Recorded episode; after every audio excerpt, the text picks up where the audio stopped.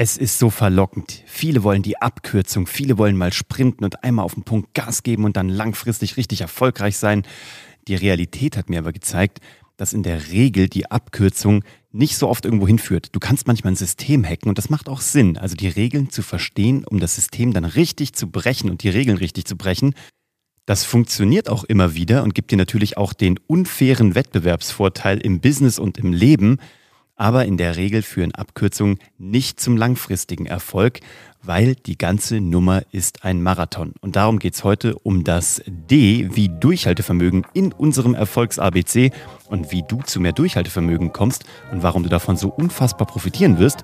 Das erzähle ich dir wie immer direkt nach dem Intro.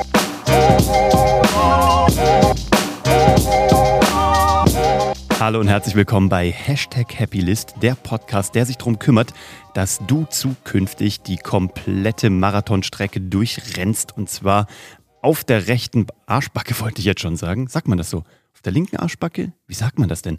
Also auf jeden Fall mit Leichtigkeit wirst du zukünftig auch die lange Distanz durchrennen. Warum?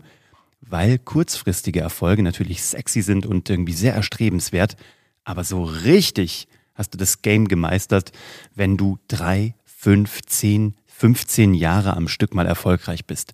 Weil was passiert sonst? Du kommst immer in so einen Rollercoaster rein. Du bist immer kurz so ein Peak nach oben, da funktioniert's.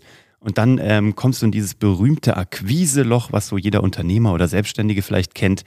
In der Sekunde, wo du arbeitest und berätst und das tust, was du halt so tust, weil du vielleicht ein Berater bist, ein Landschaftsgärtner, der dann irgendwas anlegen muss. In der Sekunde bist du halt dort am Arbeiten, kannst nicht neue Kunden akquirieren und wenn du zurückkommst und das Projekt abgeschlossen ist, dann fällst du ins Akquiseloch, weil dann kommen keine neuen Kunden. Wie auch, du konntest ja keine neuen akquirieren. So, wenn du wissen willst, wie du das ausschalten kannst, dann geh nochmal zurück in die letzte Episode zum Thema C wie äh, Content, also Chancen und Content und hör dir nochmal die Content-Seite an, weil da geht es genau darum, wie du das Akquiseloch ausbügeln kannst und so ein bisschen nivellieren kannst, nämlich durch Contents, die Tag und Nacht für dich arbeiten.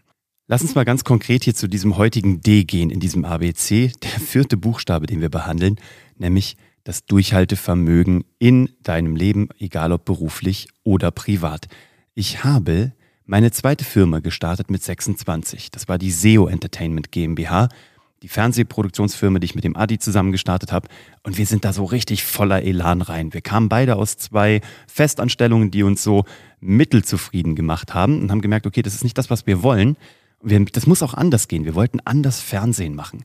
Und dann haben wir uns zusammen, äh, also kennengelernt hatten wir uns schon vorher. Und dann hatten wir uns aber zusammengefunden und haben gesagt, komm, lass uns das doch mal anders machen und so wie wir es machen würden. Lass uns mal so mit Menschen umgehen, wie wir mit Menschen umgehen wollen.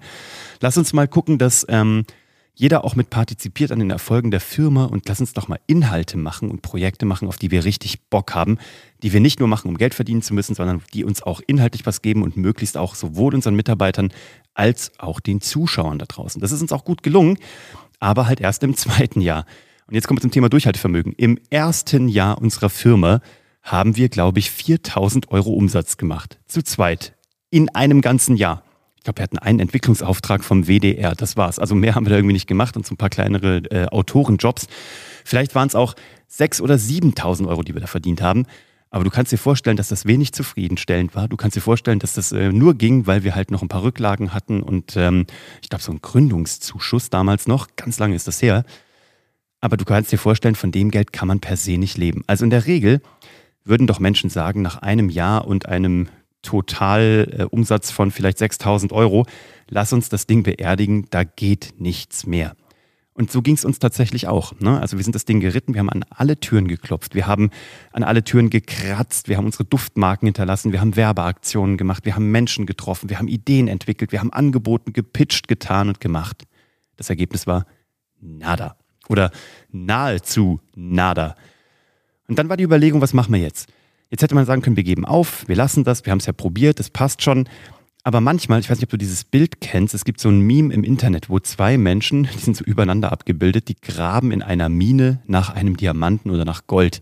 Und der oberste, der hackt da weiter, ja, und du siehst sozusagen, was die nicht sehen. Du siehst nämlich so einen Querschnitt durch den Boden. Du siehst rechts, wann das Gold oder der Diamant käme und links dieser Stollen, wo die am Hacken sind. Und der eine, der ist sozusagen noch zwei Zentimeter davor und macht weiter und der untere, der hat resigniert aufgegeben, obwohl der auch nur zwei Zentimeter davor ist. Also der hätte noch einen Hackenschlag machen müssen und dann wäre der durch gewesen und wäre reich gewesen.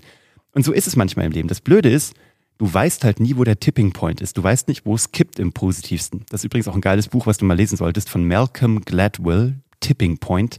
Da geht es darum, an welchen Momenten kippt etwas in den Erfolg? Wo wurde aus einer braunen äh, Süßplörre Coca-Cola? Wo wurde aus einem rosa Süßplörre-Getränk Red Bull? Also wo ist dieser magische Moment passiert, dass das Ganze zu Mega- und Weltbrands geworden ist? Und auch bei uns war das so. Wir haben gesagt, wir müssen es eigentlich jetzt beenden, weil der Adi dann auch kurz davor war, Papa zu werden und natürlich Geld verdienen musste, weil er seine Familie ernähren muss. Und wir wollten die Segel streichen. Wir waren kurz davor. Ich glaube, wir haben uns noch ein drei oder vier Wochen Fenster gegeben. Und zack, bumm, in, in diesem Fenster, also ich glaube drei Wochen vor Ablauf dieses Fensters, hat uns Pro7 den ersten Auftrag gegeben. Damals diese Umstyling-Show mit Charlotte Engelhardt, heute würdig, Look of Love. Das Ding war ein voller Erfolg. Wir haben das Ding gerockt für wenig Geld, aber mit geiler Qualität. Das war unsere äh, Möglichkeit, das mal auszuprobieren. Das war unsere Möglichkeit, einen Fuß in die Tür zu bekommen. Das Ding war ein voller Erfolg. Ich glaube, das lief an einem Samstag auf Pro 7. Da gab es äh, auf Pro 7 Slots am Samstag noch tatsächlich Budgets.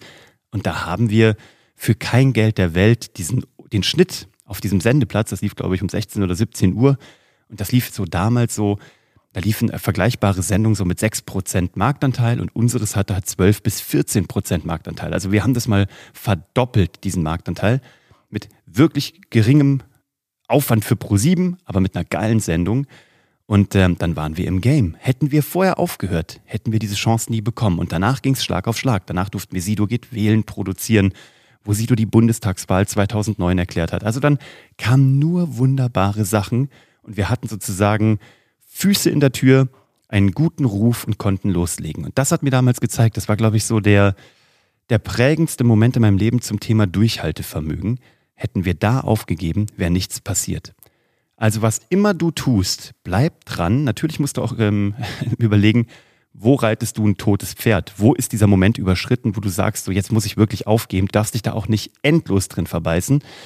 Aber denk dran oder sprich auch mit Menschen in deinem Umfeld, die vielleicht schon ähnliches erreicht haben wie das, was du erreichen möchtest, dass sie dir mal ein ehrliches Feedback geben. Du musst natürlich auch gut darauf achten, welches Feedback du annehmen möchtest. Aber lass dir das mal auch ein bisschen spiegeln, auch wenn du daran denkst, aufzugeben. Dann such dir jemanden, der dich motiviert. Also such dir auch einen Cheerleader oder eine Cheerleaderin, die deinen Rücken frei halten und dich motivieren. Können manchmal Menschen aus ganz verrückten Ecken sein, die du nie erwartet hättest.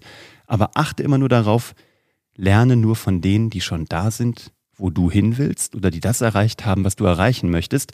Alle anderen können dir nämlich nur sozusagen Bücher rezitieren oder aus vom Hören sagen, die ihre Erlebnisse mitgeben. Und deswegen, wenn du da vorsichtig bist, von wem du Kritik annimmst, aber dann auch offen bist dafür, dann kannst du dir ein gutes Feedback einholen, ob du vielleicht noch ein bisschen länger dranbleiben solltest oder ob es Zeit ist, die Segel zu streichen und das tote Pferd nicht mehr weiterzureiten. Generell kann ich dir sagen, Durchhaltevermögen zahlt sich aus. Wir haben dann auch in der Zeit, während wir diese Firma hatten, äh, in total, glaube ich, waren es dann so 10, 11 Jahre, haben wir auch Menschen gesehen, die uns kurzfristig überrundet haben, die an uns vorbeigezogen sind, die schneller waren, die ähm, warum auch immer vielleicht einen Auftrag bekommen haben, den wir gerne gehabt hätten, die an uns vorbeigezogen sind. Aber ich kann dir sagen, das lief dann vielleicht noch zwei oder drei Jahre so. Und nach zehn Jahren waren alle Mitbewerber, die mit uns gestartet sind, alle nicht mehr am Markt. Segel gestrichen, aufgegeben, insolvent gegangen. Am Ende waren noch in der Größenordnung, wo wir unterwegs waren, mit denen, mit denen wir gestartet sind, nur noch wir übrig. Aus gutem Grund, weil wir auf langfristig gespielt haben und langfristig erfolgreich waren. Und das ist das, wie ich Geschäfte sehe. Einmal Geschäfte machen kann jeder, einmal verkaufen kann jeder, aber gute Geschäfte werden immer nur auf Dauer gemacht und genau das wünsche ich dir. Gute Geschäfte auf Dauer, eine tolle Karriere, wenn du in der Festanstellung bist, tolle Erfolge, wenn du selbstständig bist oder Unternehmer. Und ähm, deswegen heute mein Impuls für dich. Bleib dran, genieße es, love the process und fokussiere dich weniger aufs Ziel, sondern auf jeden Tag und wie du ihn geil machen kannst und wie du ihn genießen kannst. Ich freue mich auf die nächste Episode mit dir. Das ist das E wie Werde ich noch nicht verraten. Erfährst beim nächsten Mal. Das E. muss mir nämlich noch überlegen, wofür steht das E. Aber mir fällt schon noch was ein. Ich freue mich auf dein Feedback, freue mich auf deine Weiterempfehlung dieser Episode, wenn du jemanden kennst, der vielleicht noch ein bisschen länger dranbleiben sollte. Und äh, wenn du das Ganze hier abonnieren magst und auch vielleicht eine gute Bewertung dalassen magst, freue ich mich, dann bleibe ich nämlich dran. Und mein Durchhaltevermögen, das steigt ins Unermessliche. Bis zum nächsten Mal. Ciao. Thank